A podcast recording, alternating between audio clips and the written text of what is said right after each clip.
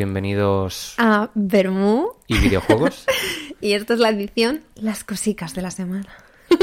que bueno, en principio será una... eh, Sí, esa, la idea es que hagamos una semana, hablamos de un videojuego en el que estemos ahora mismo entusiasmados jugando o que nos guste de algún momento de nuestras vidas y luego que hablemos de cosas que han pasado en esta semana o recientemente que nos hayan llamado la atención y que queramos comentar con vosotros. sí, menos mal que aquí mi compañera está más espabilada porque yo me he quedado en blanco completamente.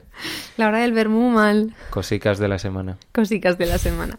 Bueno, yo con el primer punto que tenemos en la agenda tengo que reconocer que estoy un poco verde. Entonces yo te voy a ir preguntando cosas. Vale, bueno, habíamos ¿Te quedado que lo primero de lo que, de lo que íbamos a hablar es, Del Golden Sun. efectivamente, el, uno de los mejores videojuegos que se ha hecho en la historia de los videojuegos. Sí. Eh, Bueno, pero básicamente es un decir, RPG tipo Final Fantasy. eh, salió en su momento en Game Boy Advance. Y es noticia de la semana, a pesar de ser un juego de hace unos 20 años, porque eh, es el motivo que hace que merezca más que nunca la pena tener eh, el Nintendo Switch Online. Sí. Porque, bueno, para quien no lo sepa, el Nintendo Switch Online, el Extra, si no me equivoco, Eh, tiene un servicio de consolas retro, Sí. de emuladores. Sí. Game Boy, Game Boy Color y Game Boy Advance. No, y bueno, y más. La NES también Ah, es verdad, está. la O sea, NES y la- y la Nintendo hay 64. Cuatro, sí, hay cuatro o cinco de ellas. Y esta semana, de hecho, en concreto hace tres días, el 17, Sí. sacaron para el emulador de Game Boy Advance el Golden Sun. El 1 y el 2. Exacto. Y bueno, ¿qué son? Que me cuentes de qué va. ¿Cuál es la historia de este juego? Porque no tengo ni idea de nada. Dices Bueno. Final Fantasy, eso es como muy etéreo y muy, Es- fal- muy Final. Sí, estaba intentando explicar un poco el tipo de juego que es. Básicamente es un RPG de exploración con combate por turnos, como los Final Fantasy clásicos. Obviamente ser un, un juego de Game Boy Advance tiene una estética tirando como a pixel, Bueno. no como la que se hace ahora forzada, Sí, sino porque eran los porque gráficos era. del momento. Pero es que yo que ahora que lo has dicho me he acordado de para mí el mejor Final Fantasy de la historia, que es el Final Fantasy Tactics del Advance también. Se parece un poco a ese, pero no es tan tan cerrado el combate. eh, Bueno, cerrado igual no es el término. El Final A Fantasy ver, Tactics es por turnos, claro. pero te vas moviendo por casillas, Sí. mientras que en el Golden Sun simplemente hay encuentros aleatorios cuando te mueves por el mapa y luego hay pues encuentros fijos, lo típico, los jefes de mazmorra y todo eso, pero no hay casillas de movimiento ni nada. Tú tienes al enemigo de delante y eliges tus acciones, ya sea atacar de forma normal con tu arma, eh, usar sinergia, que es como se ¿Qué es llama eso? la magia en este Ah. juego, o más adelante eh, se ven envueltos unos bichillos que se llaman Digins, como Digins, se llama a los no, como se llama a los genios en, Ya, en ya, muchas ya. Leyendas, el sí. Que es que es difícil de pronunciar. Es como los genios de Pues estos de Digins son representan a los cuatro elementos, que son tierra, fuego, eh, aire y agua. Y están súper relacionados con la historia del juego. Y aparte de poder usar sus habilidades, cuando los utilizas, tienes acceso a invocaciones, que van siendo mm, mejores en todos los sentidos, tanto de Pero curar, de invocaciones en plan daño. Pues invocaciones como, sí. De hecho, hay una que es Ifrit. Uy, qué copia. A ver, Ifrit es un dios eh, Ya, pero ¿y hindú, si no me ¿quién equivoco. lo usó antes? Eso tendríamos que verlo. ¿Quién fue el primero? No lo sé. Final Fantasy o Golden? Pero bueno, eh, eso, y según vayas usando más Digins, puedes tener acceso a invocaciones más fuertes. Bueno, el caso es que tú vas a viciarte como un enfermo. Sí, o sea, este es Esta un juego que yo no me he has podido, pasado pero vas a al volver a hacerlo. 100% repetidas veces. Es Y- que antes era distinto jugar a los juegos. Antes los juegos eran más breves, más concisos. Bueno, se de que podían- este juego es breve, cuidado. Me ¿eh? refiero que se podían rejugar más fácilmente. Actualmente a un juego normal no te quita nadie las que 60 40 horas. horas, sí. Es que no. De hecho, yo he llegado a un punto como en el quieres que hacer un poquito bien el juego, Prefiero los juegos un poco más pasilleros. Y... que es pasillero. Pues que te guían mucho. Es decir, que no es un Ah, mundo vale. abierto, sino uf, que sí, tienes una historia un poco más lineal, tienes que seguirla y sí, tiene Que- sus recovecos, pero tienes un Sí. camino más o menos fijo que seguir. A mí eso me pasó, me acuerdo cuando jugamos, estrenamos tú y yo a la vez el Pokémon, los últimos dos, el Escarlata, ¿cómo se llama? Escarlata, en español es Escarlata y. Púrpura, no, pur- no es ¿Púrpura o violeta? Púrpura. Bueno, púrpura. el caso de cuando lo estrenamos, me acuerdo que te sa- salía ahí al primer, la primera ruta y no me dio un ataque de ansiedad por no sé, porque Sí, de repente porque te da cuando vi tanta libertad que, era que demasiada. es un poco loco. En Yo plan, no quiero tanta No hay libertad. límite y de repente es una zona donde no, no, quiero tanta estar. libertad. Encima para los gráficos, bueno, ya hablaremos de eso, pero vamos, en cualquier caso, Pero bueno, me sí. agobian los juegos con tan mundo abierto. Pues a ver, el Golden Sun en concreto sí que es un mundo bastante abierto, lo que pasa que se te va abriendo según avanzas, entonces no se siente tan abrumador. Además eh, es muy agradable recorrer, como en muchos RPGs vas eh, consiguiendo nuevos medios de transporte para moverte por el propio mapa. Y mm, es que tiene una historia que está muy bien, al menos el recuerdo que yo guardo Bueno, de ella es que ti. es muy buena. Eh, está llena de clichés como todos los ver, lo RPG fantasiosos, pero pero es que es muy guay. Tiene una jugabilidad muy agradable, una progresión que mola mucho. Y, mm, y además, cómo se conecta luego con la historia del 2 eh, está perfectamente hilado. También desde el punto de vista del gameplay, porque llega un momento en el 2 en el que tú tienes que sacar un código de tu primera partida Vamos, no me jodas. para pasarlo a la segunda y que te dé no, progresos pero- que tuviste pero en la primera tampoco partida. me parece muy justo, porque la gente que solo tuviera el 2, por Pero es que circunstancias... no te vas a comprar el 2 sin jugar el 1. Bueno, hay gente que lo hace actualmente. No he jugado un primer juego y jugado el segundo. Actualmente estamos hablando de la época de Advance. Me da igual. No conozco a nadie que haya jugado el 2 sin haber jugado el 1 en concreto del Golden Sun. No sé, no me parece muy tal. Pero bueno, y este juego, tú me acuerdo en verano cuando sacaron el Sea of Stars, Sí, que tú enfermaste con ese juego, es que... que decías que te recordaba mucho. Sí, porque, vamos, no he leído ninguna entrevista donde hablen específicamente de que está directamente inspirado en el Golden Sun, pero claramente está inspirado, A ver, es entre otros, en el Golden Sun, Claro. en el Chrono Trigger, que de hecho tiene alguna que otra referencia a través de algún personaje o algún diálogo al Chrono Trigger, y los Final Fantasy 1, 2 y 3, que eran estos en los que todavía te movías por el mapa de la misma forma en la que lo haces También. en este. Joder. Of y otro te iba a decir, eso es de para ti fue un juegazo y, te y justo esta semana fue cuando se ha anunciado que ya por fin va a salir en físico. Sí, se llevaba esperando bastante tiempo. Yo era uno de los que lo llevaba esperando desde sí. que salió. Es que además me acuerdo que en agosto me decías, yo en cuanto salga, aunque ya me lo haya pasado, me lo voy a volver a comprar porque les quiero dar más dinero.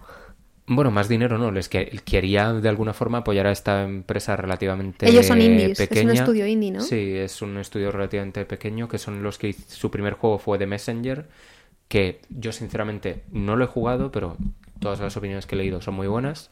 Este segundo juego que han sacado es una pasada y lo disfruté tanto, además gratis porque venía con el PlayStation Plus. Es verdad, tú te lo descargas de ahí. eh, que por eso quería comprarme la edición física. De hecho, cuando salió estuve por hacerlo, pero me encontré con una traba que me dio un poco por saco. Sí, a y ver, es que el solamente lo venden en cuesta... Estados Unidos. Explica eso. Solo van a venderlo en Estados Unidos, no, No, lo van a si me vender en el resto del mundo. lo explico. Ah, Mm, Como es una empresa indie, en vez de tener un gran distribuidor, lo hacen a través de una distribuidora un poco más pequeña. Y no sería un problema si no fuese porque, claro, esta distribuidora, para mandarlo fuera de Estados Unidos, te pide 22 euros de envío para traerlo a España. Teniendo en cuenta que el, que el coste del juego son 40 euros, me parece un poco un sablazo pagar el 50% del precio del juego es un poco por exagerado. recibirlo. Entonces, no- mm, pero por mismo- desgracia, no me lo voy a comprar al menos de momento. Lo mismo nos pasó también con la edición de Baldur's Gate, ahora que lo pienso. Sí, que, costaba iba- como 80 euros, pero el envío Era eran como- 50. Sí, que era una barbaridad, que es como, a ver... Que entiendo que es un paquete pesado, pero tío, Joder, es sí, que para no hacerlo así. ser. Es que no, no. Tienen que pensar más, o sea, re- real que tienen que pensar más en que los juegos no son jugables únicamente en un país. Es algo que es extrapolable a todo el mundo. Sí, sobre todo porque, eh, aunque me sigue pareciendo mal, en el caso de Sabotage Studio, que son los creadores de, Of de. Sea of Stars, eh, puedo entender que lo hagan así porque son una empresa relativamente pequeña y bueno, pero el estudio de Baldur's Gate, eh, Larian Studios. Larian Studios, sí, no es el mayor de los estudios con detrás Bueno, millones y millones y millones, pero ya solo con lo que hayan recuperado del juego, creo que No me rates, permitirse cabrón. hacerlo de otra manera. Sí. Y que lo que, una cosa que te quería comentar antes que hemos estado hablando de lo del Switch Online es de bueno los juegos que hay disponibles en Nintendo Switch Online. Es verdad que hay juegos míticos, pues eso, básicamente como hablamos un poco también en nuestro anterior episodio, los Marios, básicamente. Sí, no están, todos, Pero casi todos pero hay- de los, los Marios antiguos importantes están, están. casi todos. Y a mí una cosa que me falta es los Pokémon. Sí, los clásicos. Hay Pokémon, están el Pokémon Stadium, el Pokémon... El Pokémon Stadium 1 y 2, el Pokémon Snap. Sí, eso. es decir, de la Nintendo 64 están esos dos. Sí. Lu y. Y no sé si Y hay es que creo más. que no Ah, hay bueno, sí. Y uno de mis favoritos, que es un poco un juego bastante de nicho, que es el juego de cartas de Pokémon Bueno, para la sí, Game Boy. que me- pareció que es horrible. La leche. No. Sí. O sea, yo lo probé y me. O sea, me desesperé. Es difícil. Solo, no, no, pero es que me desesperé en el tutorial. Dije, no. Y lo dejé. Porque los tutoriales antes se hacían de una manera que Era hoy en día se nos hace muy pesada. Era infumable. Pero bueno, a lo que me decía, me, refería es a que yo, que soy una persona que me gusta Pokémon, estoy deseando poder rejugar los primeros juegos, el rojo, el azul, el amarillo. Mm. De hecho, es algo que no entiendo que, que no hayan hecho todavía. Más que nada porque, mm, como seguramente va a estar en la parte del extra de Nintendo, es el típico juego, o son los típicos juegos Sí. que van a hacer que todo el mundo pague el extra. Porque, 100%. mm, sí, hay digo. emuladores en PC y todo lo que quieras, pero yo sinceramente, y creo que como yo hay mucha gente, Hombre, yo- a mí los emuladores, aparte que, por ejemplo, en Mac No se puede emular prácticamente Sí. nada. Eh, pero es que, sinceramente, a mí me apetece tenerlo en una portátil, en la Switch, y poder llevármelo para jugar dentro de dentro de lo que cabe lo ma- de la forma más similar a como jugaba yo Mm. A cuando era pequeño. antes. Lo que pasa que ahora con una pantalla retroiluminada que no tengo que ponerme debajo de una bombilla por Sí, la porque noche. el otro día yo encendí la Advance para jugar al Mario vs. Donkey Kong porque me dio mono después de haber jugado al este y casi me muero ahí debajo de la lámpara por la noche. En plan, digo, madre mía, me voy a volver loca.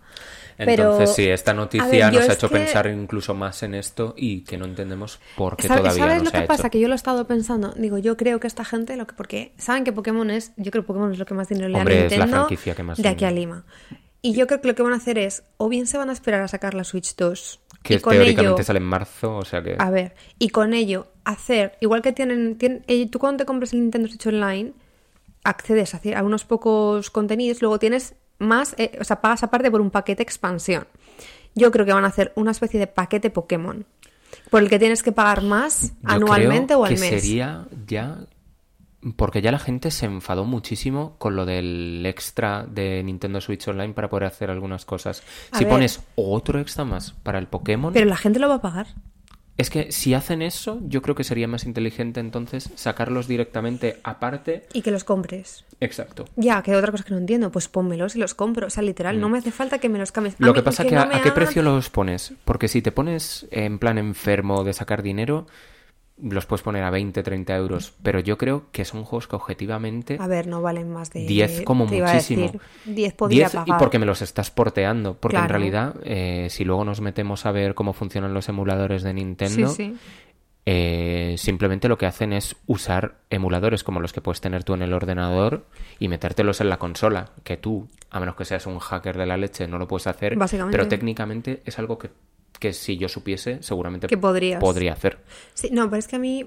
No, eso me da. Es que yo no quiero que me den ese trabajo, es que no me hace Claro, falta. claro. Si a mí no me importa pagar un poquito por jugarlos. Yo, pero lo que quiero es jugarlos bien y jugarlos en mi Switch. Entonces habría que ver eso. Mm, un- uno, si los van a sacar, que yo creo que sí, porque es que es ver, rarísimo que no lo hayan hecho maneras, todavía. Es que este rumor, eh, yo recuerdo ya el año pasado. Lleva dos años Lleva dos años.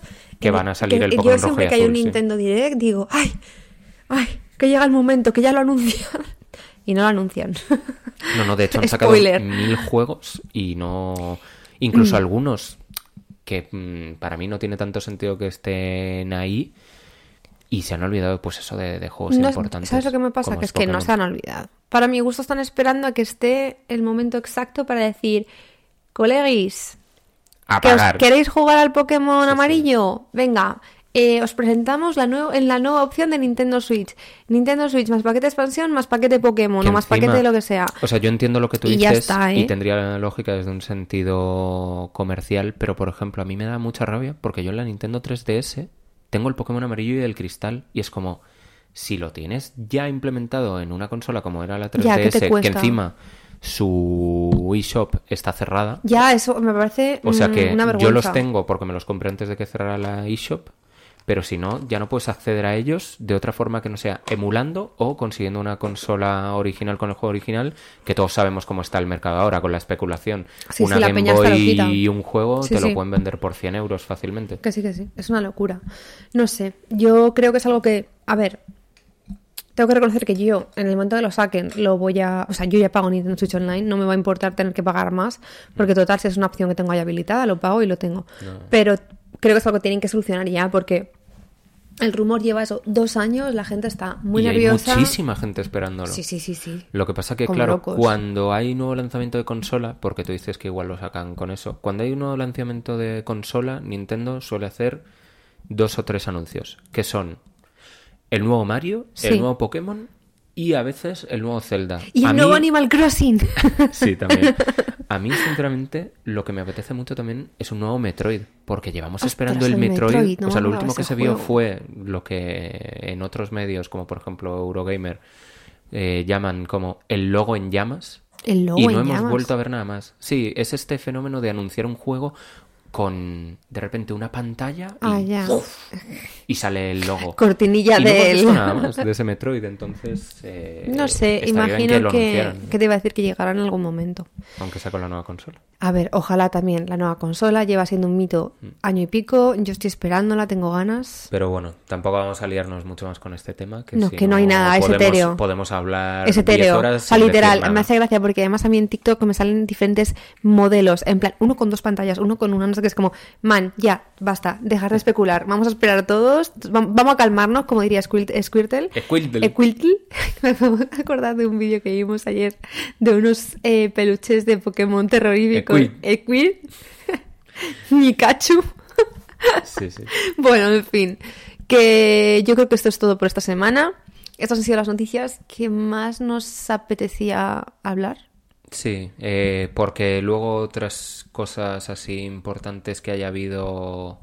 Bueno, quizás el Palworld, que es este ¿Eso Pokémon es? con pistola Ah, tan madre revolucionario que ha salido que está todo el mundo enganchadísimo. A mí De no me hecho, llama así nada. como dato, tan enganchada está la gente que he leído hace poco una noticia que ha superado eh, al GTA V en Steam como juego más, más jugado. Mm, Tendría que ver exactamente si es... Las cifras. eh, se refieren a la primera semana de lanzamiento suele o ser, sí. cómo es exactamente, pero bueno, superar a un mastodonte Sí, sí. como es GTA V en cualquier tipo de cifra es una barbaridad. es bastante impresionante. Sí, sí. Lo cual nos lleva otra vez a lo mismo de antes. La gente claramente tiene ganas de Pokémon. Hombre, sobre todo con lo regular que salieron los dos últimos. A ver, el último mm, me lo pasé, me divirtió. O sea, los últimos me refiero a Sí, Scarlet sí, Violeta, Scarlet. sí, bueno, te entiendo. Pero sinceramente me aburrió al final. Y encima los gráficos eran tan malos, Sí, sí. O sea, es terrible. Tan malos, que dije... Que vuelvan a la estética Pixel, que era la más bonita de Pokémon. A mí es lo que más me gusta. Eso, hace poco que, que he estado volviendo a jugar, digo, es que de verdad, o sea, es que me lo paso mucho mejor, me gusta más. O sea, que yo, tampoco me hace falta igual volver a eso, pero es lo que te digo, el Let's Go Pikachu, el Let's Go Eve, tiene una estética más moderna, pero joder, estaba cuidada. Sí. Daba gusto jugarlo, se notaba que tenía cariño. Estos juegos parece que era como que los odiaban y no quisieron Es que hacerles ni creo caso que el y los problema sacaron. es que tienen que dejar de sacar tantos, esperarse mucho más entre lanzamiento, porque también es entendible que son juegos grandes de los que la gente espera mucho. Y al final, o sea, objetivamente, el Escarlata y Púrpura no es mal juego, simplemente no está al nivel de los otros juegos de No, Pokémon no, que para han nada, salido. para nada. Pero bueno, sí, eh, yo creo que por esta semana Suficiente. podemos darlo por cerrado. Y nada, os vemos, Nos vemos la en una próxima semanita. semana. Ahora sí, para el capítulo con el próximo juego que hayamos sorpresa. jugado. Y nada, eh, como siempre podéis seguirnos en nuestras redes sociales, ver muy Sí. videojuegos.